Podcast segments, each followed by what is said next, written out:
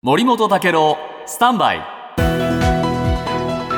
長官読み比べです。今日毎日新聞ですが国連安全保障理事会が22日に採択したガザへの人道支援を促進する決議。これに対してですね不満の声が出てるっていうんですね、えー、NGO の国境なき医師団は必要なのは即時停戦と停戦を持続させることだというふうに言ってですね、こんな支援を促進するだけじゃもうだめなんだと言ってるんですね。で、国連パレスチナ難民救済事業機関のアンルアもですね、えー、物資の搬入だけでは問題は解決しない、停戦だと言ってるんですが、はい。そうした中で今日日本経済新聞、アメリカの大統領はイスラエルのこの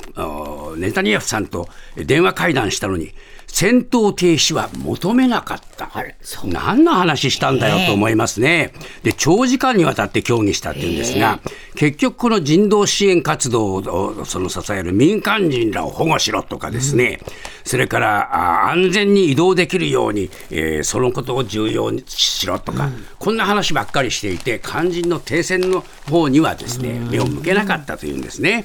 で毎日新聞に戻れば、そうした中で、えー、このイスラエルはですねガザ南部のトンネルを破壊している。はい